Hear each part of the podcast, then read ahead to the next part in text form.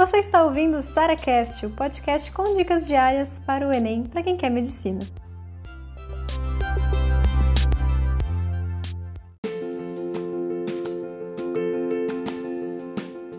Como conciliar os estudos para o Enem com trabalho. Sim, gente, é super possível estudar e trabalhar.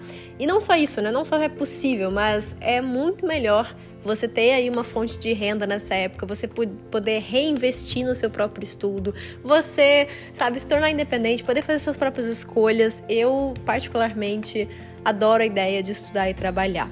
Sempre falo isso para vocês. E eu, como é que eu faria isso, né? Primeiro eu pensaria quem que é meu, meu trabalho ou estudo, né? Qual que é a minha atividade principal? Porque às vezes o trabalho é a sua atividade principal e você tem pouquíssimo tempo para estudar. Ou o contrário, às vezes você estuda o dia inteiro, mas trabalha de forma mais autônoma ou nos cantinhos ali que dá. Então, o que eu diria para vocês? Estabelece um que é o seu eixo do dia. Como assim eixo do dia? É o principal. É o que você vai fazer praticamente o, o grande parte do seu dia. Vamos colocar como se fosse o estudo, tá? Ó, eu vou estudar de manhã e de tarde, por exemplo. Quando é que eu trabalharia?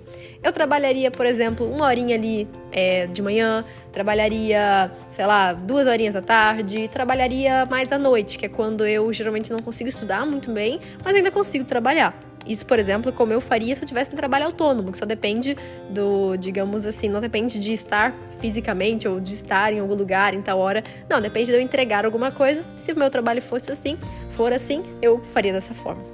Agora, se eu tenho um trabalho que ele já é, por exemplo, um trabalho de 8 horas por dia e que eu tenho que me deslocar e tudo mais, como é que eu faria para estudar? Então agora é o contrário, né?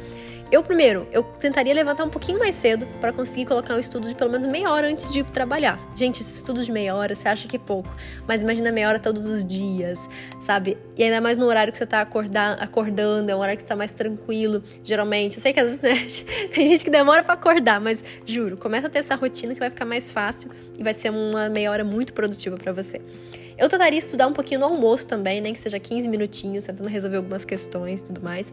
E eu iria focar, especialmente ao longo do dia, em cada brecha que eu tivesse. Então, por exemplo, ah, tem 10 minutinhos aqui que não tá acontecendo nada, não precisam de mim, ou já terminei o que tinha que fazer, alguma coisa assim. Se eu tivesse 10 minutinhos, eu também faria questões. E eu faria o máximo de questões que eu conseguiria ao longo do dia, para chegar em casa, de noite, por exemplo, e aí focar mais na correção, que é mais importante que você esteja, digamos assim, no seu ambiente estudo, mais focado e tudo mais. A questão é fácil, você abrir o celular, fazer uma questão, por exemplo, fechar de novo. A correção, às vezes, ela demora um pouquinho mais nessa questão de um pouco mais de concentração ali para fazer isso. E queria ler, no final das contas, aqui para vocês um feedback que eu recebi recentemente do John, John Martins, lá no Instagram. Ele respondeu e falou assim para mim: te respondendo aqui no meio da minha pausa de estudos. Adquirir seu método ele foi um divisor de águas para mim.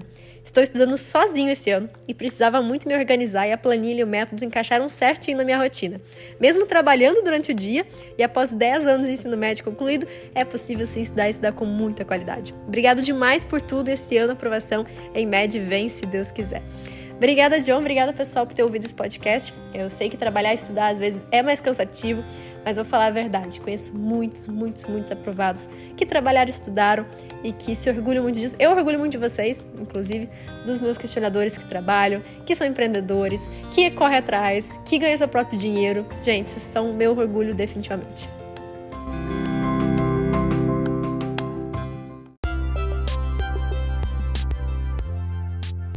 Você ouviu mais um SaraCast, o podcast com dicas diárias para o Enem.